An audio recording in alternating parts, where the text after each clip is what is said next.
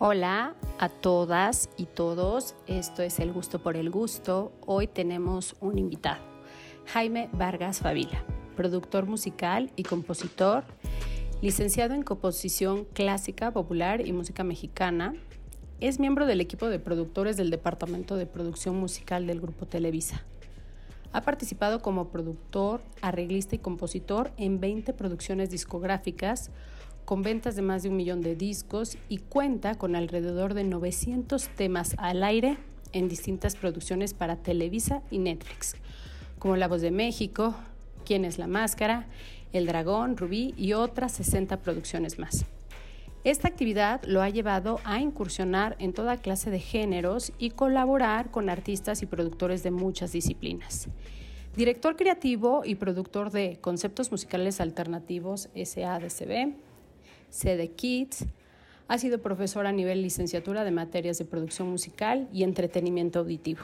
Y el día de hoy nos va a acompañar porque em, hemos notado que salió un documental en Netflix llamado Rompan Todo y nos surgieron unas preguntas que solamente con Jaime las podremos responder. Así que ahí nuestro invitado, gracias por acompañarnos al gusto por el gusto.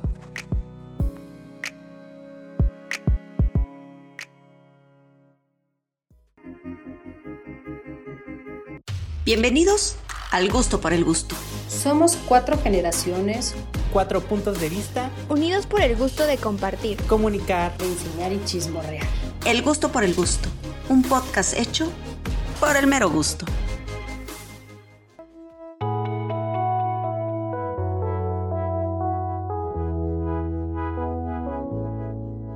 Bienvenidas y bienvenidos al gusto por el gusto que quede perfectamente claro que Roxana y yo estamos tomando un curso de perspectiva de género, por eso estamos aprendiendo a tener lenguaje incluyente y hoy lo estoy estrenando. Y qué padre estrenar este lenguaje con un compañero y amigo muy querido que se llama Jaime Vargas, que nos acompaña el día de hoy. Mi querido Jaime, muchísimas gracias por decirnos que sí para platicar un viernes sabroso. Aquí eh, es un proyecto pandémico para entretenernos, pero la verdad es que nos entretiene mucho y nos ha hecho estudiar y nos ha hecho prepararnos un poquito más. Claro, ¿no? el gusto es mío, ¿eh? el mío, el gusto es mío totalmente y, les agradezco también la invitación y pues claro, una platiquita pues siempre es muy agradable. Ya ves, hacer algo diferente. Bueno, pues para, todas las, para todas y todos los que nos escuchan, déjenme contarles que Jaime Vargas es este personaje de la prepa padrísimo que mm. tocaba en esos espacios donde la escuela nos daba chance, les daba chance, me parece que fue muy progresista nuestra escuela ahorita pensándolo, fue muy abierta. Y Jaime Vargas, con su amor y entusiasmo para la música, armó su propia banda en los finales de los 80, o sea, estoy hablando 80 altos y, e inicios de los 90, que es donde nos tocó la prepa. Saquen ustedes sus cuentas de cuánta edad tenemos, no la vamos a decir.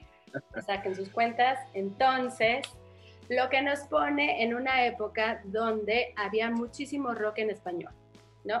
Obviamente empezaban muchas manifestaciones y Jaime las adoptó como bandera e incluyó ahí otros compañeros de la otros compañeros de la prepa y yo creo que ahí él se puso de acuerdo, cada quien iba con sus propios intereses, pero Jaime era el que tocaba, ¿no? El que armaba como como imagínense un viernes la, la prepa nos daba chance de hacer una fogata y Jaime montaba todo y empezaba y empezaba con el rock en español.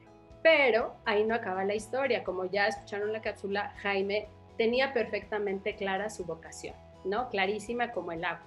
Unas los tardamos, ¿verdad, comadre? En encontrar el camino. En el capítulo pasado, para quien no nos oyó, déjenme decirles que tuvimos una catarsis respecto a la vocación. Creo que Jaime es de los envidiados que de siempre tuvo muy claro hacia dónde iba.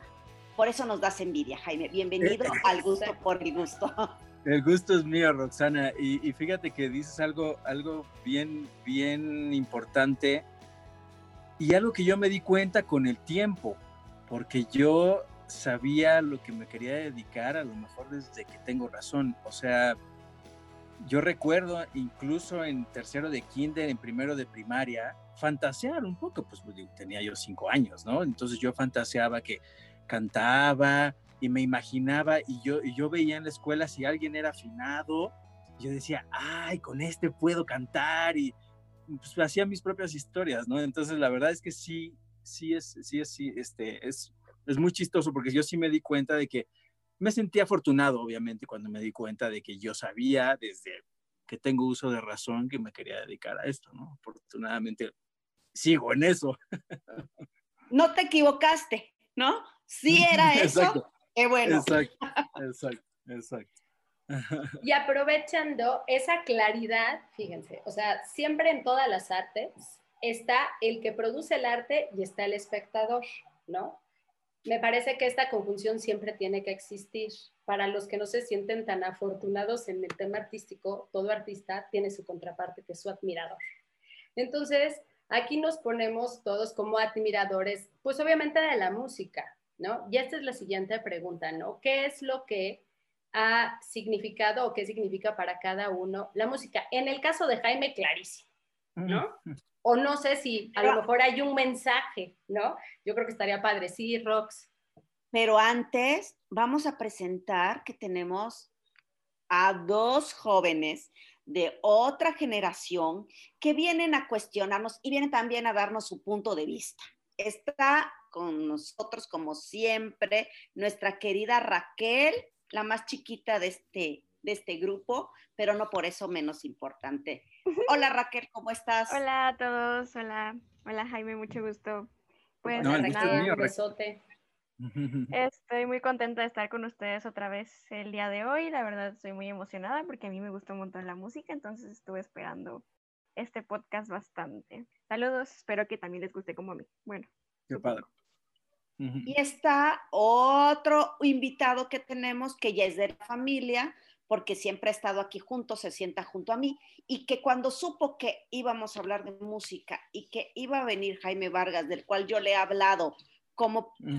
amenizaba nuestras reuniones de mm. prepa, se apuntó inmediatamente. Está aquí Juan Carlos, que, al que tengo mucho gusto de, de presentarlo, lo conozco desde hace mucho y también sé que le encanta la música. Hola mamá. Eh, bien, Juan Carlitos, bien presentado.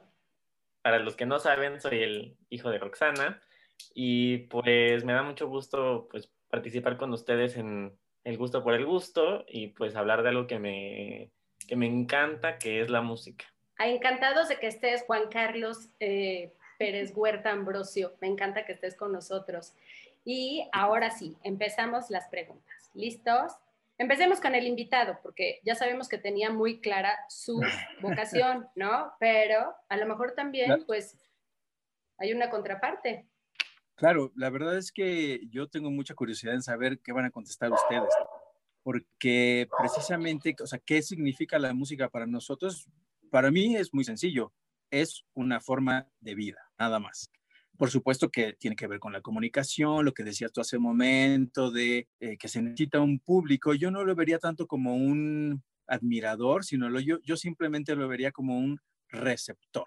¿no? En el momento de que se establece una comunicación, hay una emisora y hay un receptor, y ahí es en donde se culmina esa, precisamente esa comunicación que se hace con la música, ¿no? Pero bueno, específicamente para mí, forma de vida, tal cual, con todo lo que implica. Tú, Rox, muy, me encantó eso de receptor. Lo voy a incluir. A ver, Rox. Bueno, déjenme decirles que yo, como siempre, que ya les he contado, que eh, a mí siempre la cuestión del arte en todas sus manifestaciones me apasiona. Entonces la música también para mí es una parte esencial de mi vida. O sea, no, como bien dice Cari, pues hay dos partes, ¿no? Puedes gozar del arte como espectador o como creador. En mi caso soy espectador de todo, porque la verdad no tengo mucho talento, por eso a mí no me descubrió Jaime en la prepa para nada, porque yo ni nada ni nada. No, pero sí como admiradora, sí, me encanta la música. Creo que la verdad no imagino mi vida sin esa parte, ¿no? Del escuchar cualquier género que, me guste, que pasar desde eh, la música de los 80 que me tocó como generación adolescente, como la música clásica, como la ópera, como inclusive la música mexicana, la tradicional. O sea, yo puedo pasar por todos estos géneros y todo depende de mi estado de ánimo. Entonces, para mí es enriquecedora la música. Hace más pasable lo que está a mi alrededor. Padrísimo. Muy sabroso, Rose. Vamos por, por este. Por, por géneros. Raquel. Eh, a mí me encanta la música, no sé, desde que estoy chiquita me acuerdo que, o sea, a mi papá también le gusta mucho escuchar música, entonces es como algo que siempre ha estado en mi vida y me encanta porque me acompaña y a veces es como que no siempre es el, el personaje principal, a veces siempre, o a veces como que es como el soundtrack. Me encanta decir que la música es como el soundtrack de mi vida, o sea, cualquier canción. Tengo demasiadas pelis que me encantan como para cualquier ocasión. Por ejemplo, cuando me gustaba alguien de Géminis, tengo una playlist para eso. O para las películas, como tengo una que se llama Me siento en una película Coming of Age, que es como no sé, tengo una playlist para todo, entonces me encanta escuchar música, me encanta pasar el tiempo a escuchar música, a veces no estoy haciendo nada y simplemente estoy escuchando música. Es como una manera en la que te hace ver como las cosas distintas, te hace sentir las cosas distintas, porque, este, pues, no lo sé, simplemente, y puede ser cualquier género, puede ser como música clásica, puede ser como el pop, me encanta cualquier género, porque como que evoca distintos sentimientos, no siempre quieres sentirte igual. Y siento que poner música o escuchar música como que te cambia el mood, ¿no? Este, te hace sentir cosas distintas. Muchas gracias, Raquel. Me encantó eso del soundtrack y el del estado emocional, que, creo que coincido que la música nos acompaña en el estado emocional. Juan Carlitos, ¿qué nos dices? ¿Qué es para ti la música? Pues para mí la música yo creo que es como un puente entre mis emociones y yo. Em, yo que tengo memoria, pues la música siempre ha estado en, presente en, mi vida. A mi papá le encanta la música y pues él ha sido como gran parte de mi influencia sobre la música. A mí también de manera propia me fascina. Yo no puedo vivir sin música. Y pues creo que es como muy importante como apreciarla porque hace que el mundo sea como más bonito. Yo me voy a unir al, a la definición de Juan Carlitos. Perdón que te diga Juan Carlitos, pero pues es que no tengo, te he dicho toda la vida así, eh, Juan Carlos. Eh, bueno, coincido con todas y todos, es que uno, y con Jaime, sí es un medio de comunicación porque nos permite eh, expresar como nuestro estado anímico. A veces cuando no podemos decir las cosas, podemos utilizar un traductor de ese estado de ánimo, ¿no? Y puede ser, pues, la música. Y la música eh, me parece que viene, el, el sentido del ritmo, evidentemente, viene desde el día que nacemos, ¿no? O sea, el hecho de estar dentro del vientre de tu madre y escuchar desde adentro los latidos del corazón hay algo que nos pone ritmo en la vida. Y ese ritmo se traduce para mí, o sea, ese, ese sonido dentro del vientre se va a traducir a lo largo de la vida como una posibilidad de música. Por eso es que los tambores africanos siempre nos, nos, nos, evocan y nos encantan porque me parece que tiene que ver con unas conexiones muy primitivas y muy maternas. Pero me encanta la definición que tenemos todos de em, del concepto de música y de lo que importa y de la importancia y el impacto que tiene. Yo no me imagino mi vida sin música. Eh, incluso, pues creo que la usamos en diferentes escenarios. O sea, no es la misma música para correr, no es la misma música para estudiar, no es la misma música para divertirte. Eh, la música tiene diferentes escenarios y sirve para muchas cosas. Pues uniendo todas las opiniones, estamos viendo que la música es importante para todos. Veíamos que está en todos los escenarios y nos acompaña en diferentes momentos. Y nos va, la música es diferente para hacer ejercicio, para divertirse, para estudiar, para despertar, para todo. Y no hay nadie que de los que estamos aquí presentes que no consideremos que es un ingrediente básico en nuestra vida. Así como, así como respiramos, ¿no? O sea, yo no creo que podamos vivir mucho tiempo sin dejar de escuchar música. Es a lo mejor como está, es tan cotidiano como el respirar, ni te das cuenta que ahí está todo el tiempo. Eh, no me he quedado un, día quizás sin oír música, ¿no? Algo escucho, algo, algo, algo.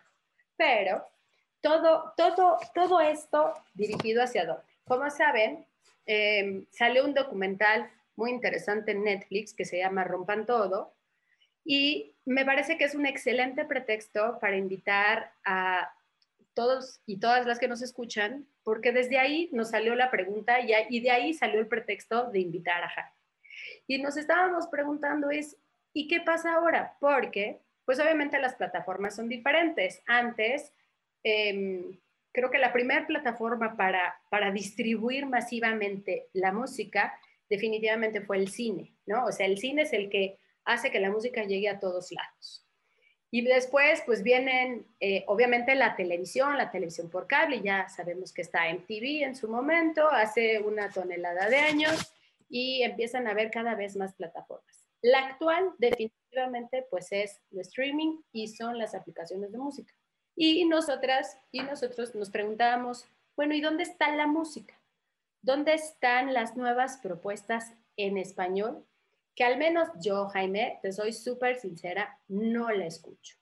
Soy mamá, tengo una hija adolescente y tengo un hijo de nueve años que, o sea, que ni es niño ni es adolescente, o sea, y que le vale absolutamente estar buscando música, por decirlo así, pero sí tengo una hija adolescente que está todo el tiempo consumiendo música, pero no es, o sea, a ella no le escucho consumir lo que nosotros consumíamos en la prepa, ¿no? O sea, no, no, no estoy detectando, quizá puede ser la edad, porque a lo mejor ese es el punto, aterrizar es, a lo mejor las generaciones definitivamente consumen de forma diferente y en ese consumo yo no estoy llegando al lugar donde están las nuevas propuestas. Y siempre, siempre, siempre, no sé cómo, cómo le hagan, cómo les pasa a ustedes, está el que vive atrapado en los 80 y nada más oye música de los 80, ¿no? Y de ahí no sale. Y ya vemos como algunos que nos gusta estar buscando propuestas, ¿no? Propuestas nuevas, cosas que nos hagan como vibrar diferente o entender diferente. Me parece que las propuestas en inglés definitivamente son, pero mayores, o a lo mejor eso es lo, lo que percibo. Otra plataforma que sí creo que la podemos tener todos es la radio. Bueno, antes que la tele es la radio, ¿no? Definitivamente como gran distribuidor de la música. Aquí en la Ciudad de México, pues me parece que hay varias estaciones de radio que nos acercan lo que puede estar de moda, pero no necesariamente lo que sea una nueva propuesta. Esa es mi opinión. Pasemos con el invitado y luego nos vamos con cada uno a ver qué, a ver qué decimos, ¿sale? Pues mira, intentaré ser muy breve porque esto precisamente es un, es un tema que da para una plática de días y días Aquí nos quedamos, no te preocupes.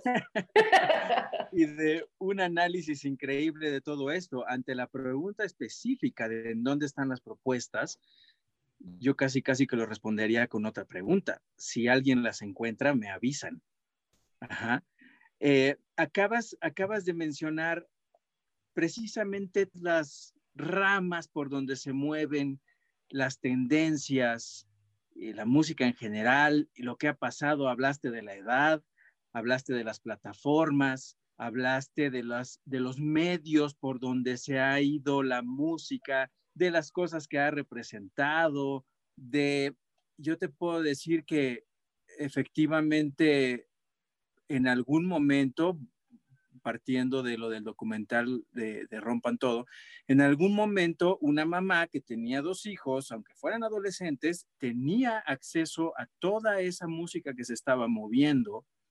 No, por, por lo tanto, yo no considero esto una cuestión ni de edad, ni de nada. Mencionaste otra cosa importante, la moda, ¿no? Entonces, todas estas cosas han influido muchísimo para que simplemente la industria haya cambiado. ¿sí? Yo, como veo las cosas, es que las propuestas, voy, voy a irme para atrás porque partiendo del documental, te rompan todo. Las propuestas que había en ese momento tenían una razón muy fuerte, ¿sí? Tenían una ideología, tenían mucha gente que lo necesitaba. Entonces era como una respuesta hacia una necesidad de la sociedad, ¿sí? Entonces, cuando una cuando hay una necesidad de una sociedad y cuando hay gente que lo entiende y comparte con muchas más personas esas necesidades, entonces se crean movimientos. Yo siento que por eso es que surgió una propuesta que me atrevo a decir, y eso a lo mejor, a lo mejor algunos músicos no estarán de acuerdo conmigo, pero puedo decir que la única propuesta real que ha implicado un movimiento importante en la música en español es el rock en tu idioma, ¿sí? Que es a lo que hace referencia este, este documental, ¿no? El documental me parece como, como, vuelvo a la misma palabra, como documento eh, histórico y como desde el punto de vista de uno de los productores más importantes y que supo mover muchos cables para que se dieran un montón de proyectos, me parece excelente el documental, ¿no? He oído muchas, muchas este, opiniones, de, sobre todo de músicos, en donde pues que hace falta mucha información, hace falta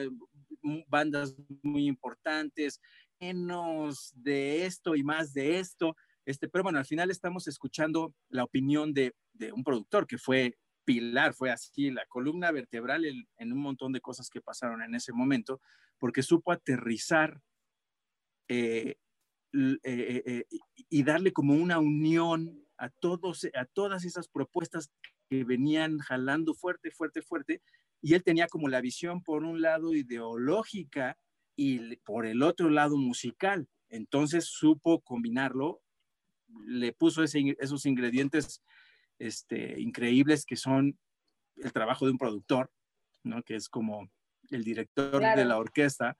Este, y entonces... Exactamente, exactamente, porque esa es otra.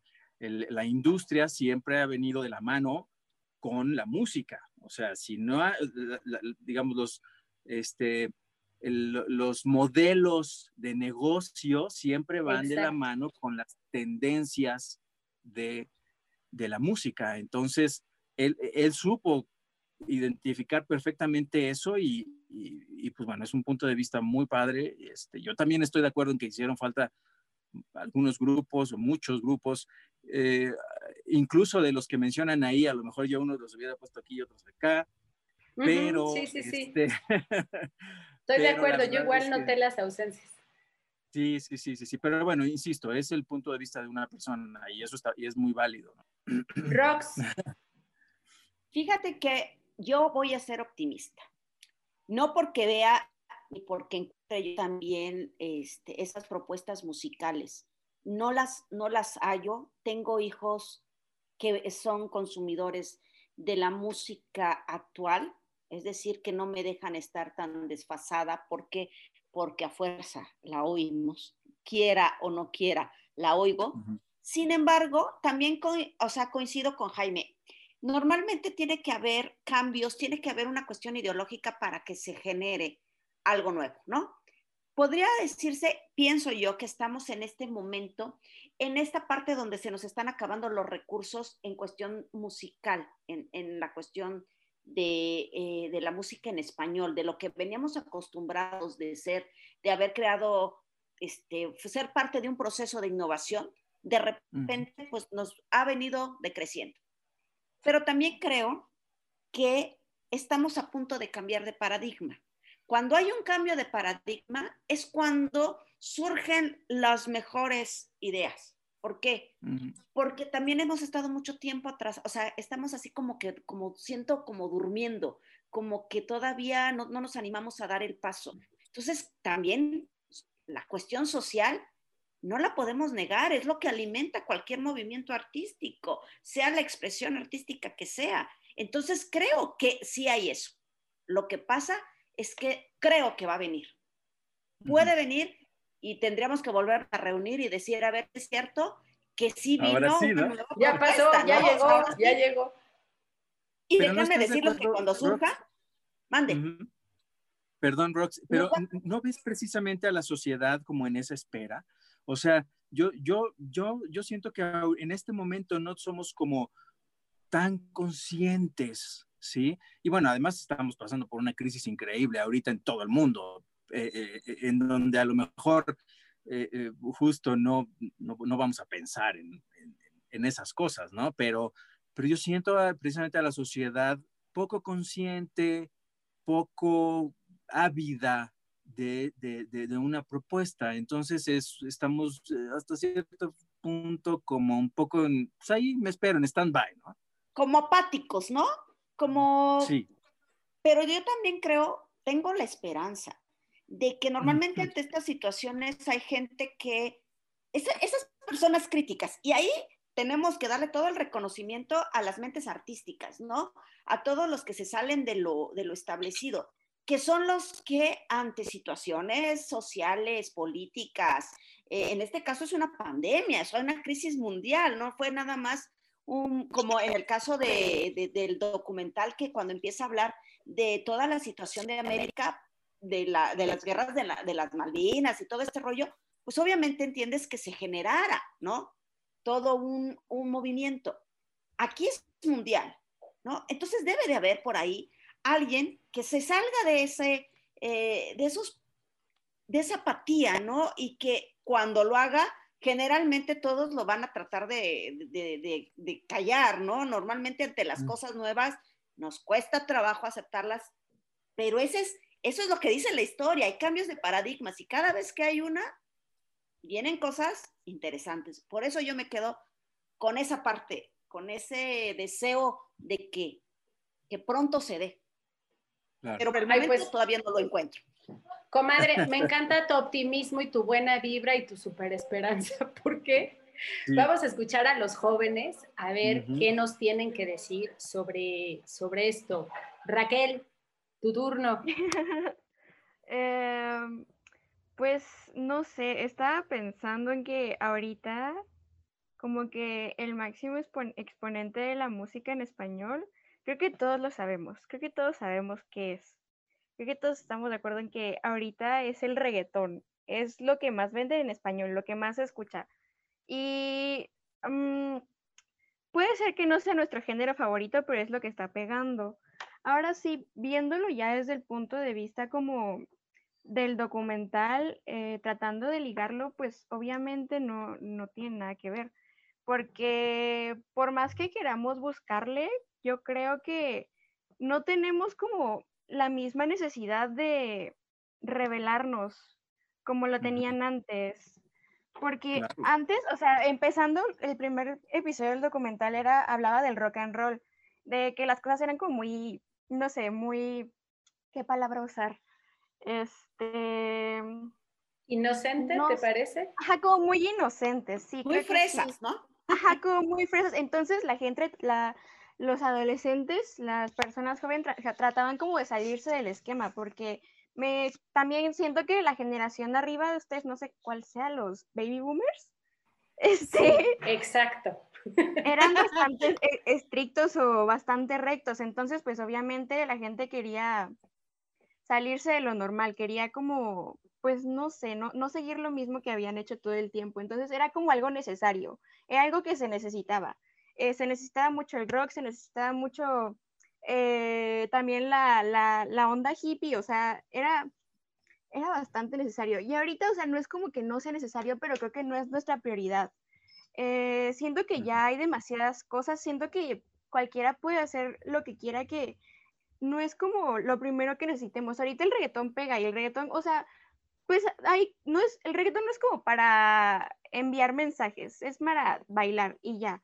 Y es lo que ahorita está de moda y es lo que ahorita nos, nos gusta, puede ser, pero este, sí, yo creo que también hace falta como un movimiento que nos motive a, a querer este, enviar mensajes, mensajes a través de la música. O sea, no es como que no tengamos nada que decir, porque también siento que el mundo está tan globalizado que hay tantas cosas que no las encontramos, o sea, no, no vemos ahorita lo que queremos, pero tal vez si buscamos más, obviamente debe de haber grupos que traten como temas este, eh, de interés social, debe de haber grupos que se expresen a través de las canciones, pero ahorita lo que queremos es bailar, yo creo. Siento que también vemos que el mundo está como muy feo que a veces lo que necesitamos es simplemente bailar con las mismas tres acordes todo el día. Está, está padrísimo lo que estás diciendo, porque justo resuelve, eh, eh, eh, estás apoyando, ¿no? esta parte que decíamos de que la música siempre va a reflejar una necesidad. Y, y, tienes toda la razón. A lo mejor ahorita necesitamos solamente bailar. O sea, eso es cierto, es cierto. a lo mejor lo, único que yo añadiría es que si esta es la necesidad de precisamente los jóvenes, contrasta mucho con la necesidad de los artistas, ¿sí? Porque por un lado está el público, como bien lo decías al principio, Karina, y por el otro lado están los artistas. Entonces, los artistas, que, que es el lado en donde yo me muevo todos los días, los artistas están dando de topes en la cabeza. ¿Por qué? porque a diferencia de, otras disciplinas, en la música, mientras más preparado estás, menos campo de trabajo tienes. Eso no le pasa a un doctor, eso no le pasa a un contador, eso no le pasa a un economista. ¿sí? Eh, a, lo mejor un economista que tiene tres doctorados puede llegar a ser presidente de la República. ¿sí? Este, pero un músico que tiene mucha preparación se da de topes cuando la industria está totalmente regida por no músicos, dando, dándole como una, una vuelta y el análisis este, al, al, al a, las, pues digamos, al top 10 de Spotify, que está, y, la verdad es que, pues sí, es, lamentable, eh, lo entiendo, ¿eh? Y eso me ha costado muchos años, porque además yo me dedico a la música popular, yo me dedico a la, a la música para masas y lo he llegado a entender muy bien. Lo, que dice Raquel es totalmente cierto. Cuando estamos trabajando en un producto que, que, implica es entretenimiento, o sea, le echamos todas las ganas por hacer eso, ¿sí? Simple entretenimiento y está buenísimo porque es lo que necesita la sociedad. Pero esa otra parte llena de artistas y llena de músicos, este, haciendo un gran esfuerzo todos los días por ser mejores, este, está, está, es, es, crítico. O sea, ahorita no nada más por el COVID, pero la parte artística, la comunidad artística es crítico, porque estamos, estaba, insisto, estaba yo viendo la, la lista de top 10 de Spotify y es así, Dios, una y Maluma es chin, ¿no? Este, y yo quiero vivir de esto, ¿me explicó? Y pues, ¿cómo? ¿Cómo? Eh, entonces sí es, es, difícil ese contraste y sobre todo lo que está diciendo Raquel, que me parece muy importante, que es generacional también, ¿no? Y yo tengo muchos alumnos precisamente de, de, 19 años, de 20 años, de 21, que, que se encuentran con este, con, estas, con este doble mundo en donde yo voy a hacer una propuesta para eh, para vivir de la música y pues ok, a ver, nada más estate consciente de que si que realmente quieres vivir de la música, comprarte una casa lujosa como la de Bad Bunny, pues tienes que hacer música como la de Maluma, ¿no? Y no, está tan fácil para ellos, ¿no? Ahora vamos a meter a Juan Carlos, porque es otra generación y me encantaría escucharte, Juan Carlitos, tu turno. Ok, pues igual, o sea, concuerdo, porque pues ya desde hace un tiempo, por ejemplo, vengo contando, bueno, preguntándole a mi mamá, o sea, como respecto a esto, ¿no? Porque pues desde hace mucho yo no veo como propuesta en el mundo de la música, por lo menos en México, que sea como muy innovadora. Por ejemplo, pues ahorita se escuchan nada más dos cosas, o reggaetón o el género regional, que vendrá siendo la banda o tipo como corridos, ¿no? Que pues es básicamente lo mismo. Cuando, por ejemplo, pues en los 80s, bueno, 70s, 80s, pues México era la cuna de, pues de todo tipo de música, ¿no? Que pues, que si querías como triunfar en el mundo, tenías que pisar a fuerza México para que pues realmente pegaras en toda Latinoamérica. También como tengo la esperanza de que pues también esto evolucione porque incluso sea como en la misma música internacional, en la música ya sea de Estados Unidos, en la música inglesa, en la música europea, pues también empiezo a ver que empiezan a retomar tendencias muy del pasado, como por ejemplo viene siendo el disco, que el disco pues en los 70 fue un boom y es un género que puedes cantar como la letra más triste del mundo y tener la melodía más alegre del mundo que te da ganas de bailar, ¿no? Entonces, pues también creo que en algún punto México va a tener que, que, entrar a, pues, a esa innovación porque pues así es esto, ¿no? O sea, Estados Unidos empieza a hacer algo y nosotros luego empezamos, ¿no? Pero sí, también creo que el, que el reggaetón hasta cierto punto se me hace un género vacío, que o sea, está muy bien para escucharlo cuando sales con tus amigos, cuando vas al antro, cuando estás haciendo la limpieza, pero es un género vacío que realmente no me da mucho en cuestión de que yo, por ejemplo, pueda conectar con el resto de mis sentimientos, que es lo que les decía, ¿no? Eso. Que, por ejemplo, o sea, me siento como realmente triste, necesito escuchar como algo que, que me dé como el bajón, y el reggaetón no me lo da. Pero pues también, o sea, como entrando al tema del, del rock en español, yo creo que que pues definitivamente debe regresar el, rock and roll porque pues pocas bandas mexicanas siguen como activas. Y pues al final de cuentas también, o sea, esta pandemia va a tener que ser contada de alguna forma, o sea, vamos a tener que expresarlo porque pues así es siempre, o sea, va a haber alguna expresión que nos lleve a sacar como todo esto que llevamos viviendo y pues espero que pues sea mucho mejor de lo que venimos manejando desde hace como tres, cuatro años. Claro, eh, eh, una expresión, la cumbia del COVID, ¿no? Sí, con eso ya está todo, todo. Mi hijo la cantó de maravilla. Y también, o sea, como dar a conocer tu, propuesta a través de, pues, de las redes sociales, ¿no? Que, por ejemplo, voy a dar como un ejemplo rápido, que hay un DJ que empezó a estudiar como producción musical y empezó a hacer TikToks y empezó a pegar y empezó a pegar hasta que pues hace como tres, cuatro meses firmó un contrato con Warner Music y pues ahora pues ya se dedica de tiempo completo a eso, ¿no? Cuando empezó pues nada más haciendo como TikToks de cómo producía música con objetos que tenía en su casa. Entonces yo creo que si alguien realmente tiene la propuesta, pues hoy en día es mucho más fácil obtener una respuesta con las redes sociales. Claro, tienes toda la razón. Además, las plataformas que se hacen de comunidades eh, en redes sociales ya son impresionantes. Hay, bueno, yo personalmente eh, me maravillo cuando veo que se hacen transmisiones masivas, pero eh, para nosotros un concierto masivo eran 100 mil personas en el Estadio Azteca, pero Marshmello hizo un, este, un, concierto, no sé si fue en Roblox o en, Fortnite, no recuerdo, este, lo transmitió por esas plataformas y fueron 60 millones, una cosa así de personas en todo el mundo escuchando y viendo y pueden hacer transmisiones eh, a lo mejor de una sola canción, pero se conectan en ese momento 30 millones de personas en todo el mundo y, y o sea, las dimensiones cambian totalmente, ¿no? Pero, pero aún así, o sea, apoyando lo que dice, lo que dice Juan Carlos, eh, sí se nota esta búsqueda, que se están retomando cosas de antes, que se están haciendo. Yo, la verdad es que también por mi trabajo, no nada más por gusto, por mi trabajo, pues siempre estoy escuchando y buscando qué se está oyendo y todo esto.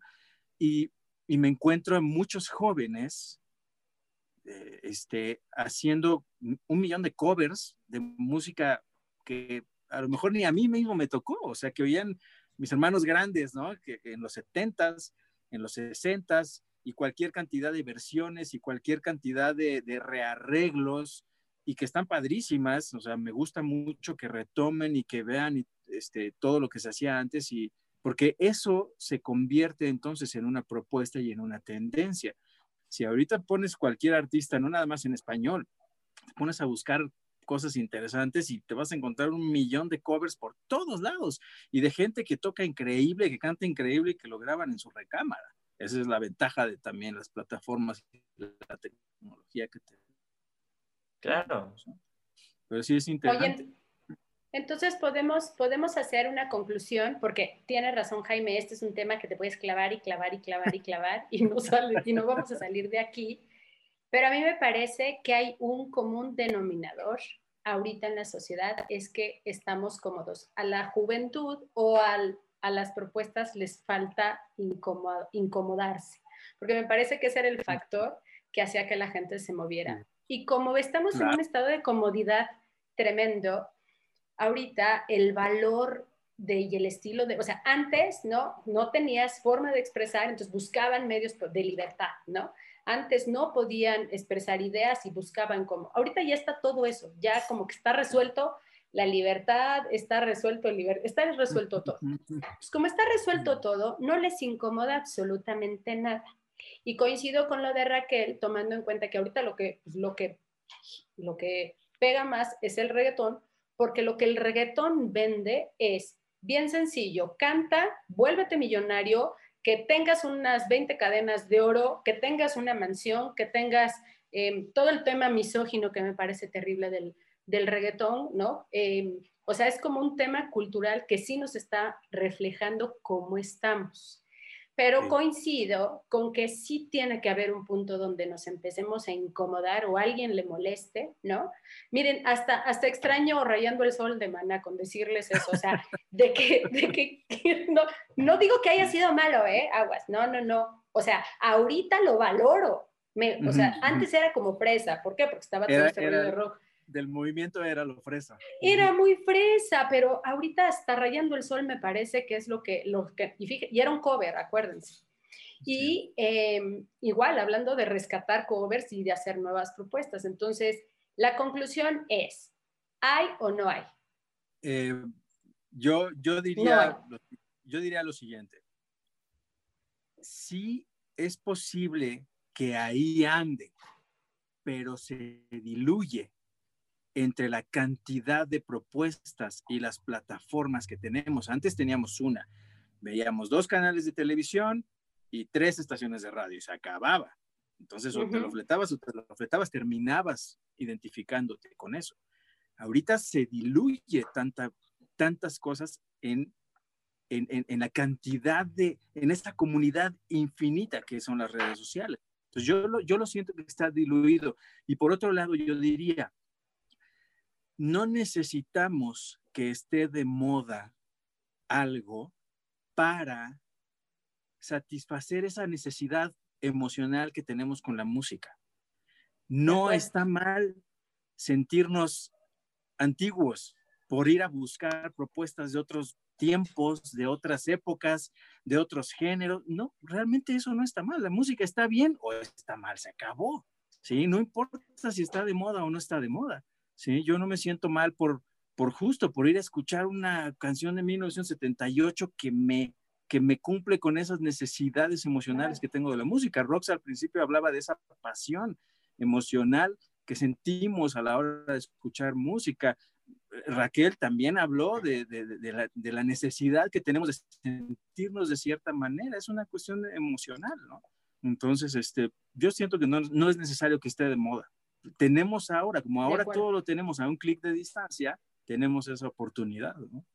De acuerdo. Nada más apuntalando aquí lo que está también diciendo Jaime, yo nada más les voy a recordar que lo mismo pasó con los movimientos artísticos pasados que nos dejan sorprendidos el barroco, el renacimiento. Llegó un momento en que terminaron, caducaron, ¿no? Y muchas veces la humanidad y los artistas se quedaron sin tener de dónde o sea, no tenían a, las manos qué cosa crear. ¿Y qué hicieron? Se regresaban a lo pasado, porque el Roma siempre estuvo presente y cada vez que se les acababan las ideas regresaban a lo, a lo cuestión clásico, ¿no? Igual lo de lo egipcio, ¿por qué estamos viendo todavía en periodo este, neoclásico elementos?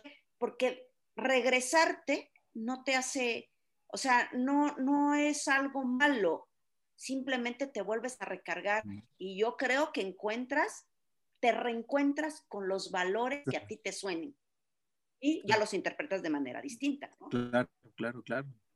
Sí, se renueva. Buenísimo. ¿Tu conclusión, Raquel? estoy muy de acuerdo con todos ustedes. Porque, sí, porque, o sea, yo siento que sí debe de haber, o sea, estoy segura de que debe de haber, pero se pierde. hay demasiadas cosas en el internet que se pierde. Lo mismo que estaba diciendo Jaime, que antes era que tenían como el mismo canal o no sé cuántas estaciones de radio había y pues a fuerza tenías que escuchar lo mismo, o sea, tenías que escuchar lo que estaba de moda. Pero ahorita no, o sea, si tú quieres, si tú tienes ganas, puedes entrar a Spotify y vas a encontrar algo de que lo vas a encontrar. Entonces, o sea, yo también ahorita, o sea, no es como que, este, no lo necesite, pero no me molesta el hecho de que ahorita lo que esté de moda es el reggaetón, porque, o sea, lo consumo a veces, pero no, no es mi género favorito, pero si yo quiero puedo escuchar, este, alguna canción que, este, que pueda como sacar mis sentimientos, sacar lo que siento, pero con notas musicales. Entonces, yo, yo creo que ahorita estoy bien. Y sí estoy segura de que debe de haber, o sea, propuestas musicales en español debe de haber. Estoy segurísima de que sí, pero no están en el top 10 de Spotify. Tal vez es lo que necesitamos, que, que sean más populares, porque de que hay estoy segura que sí. Me encanta, me encanta cómo fuiste contundente, sí, o sea, ahora, ahora sí, este, moda mató total, o sea, mata todo, ¿no? Nos queda claro. Juan Carlos, tu cierre.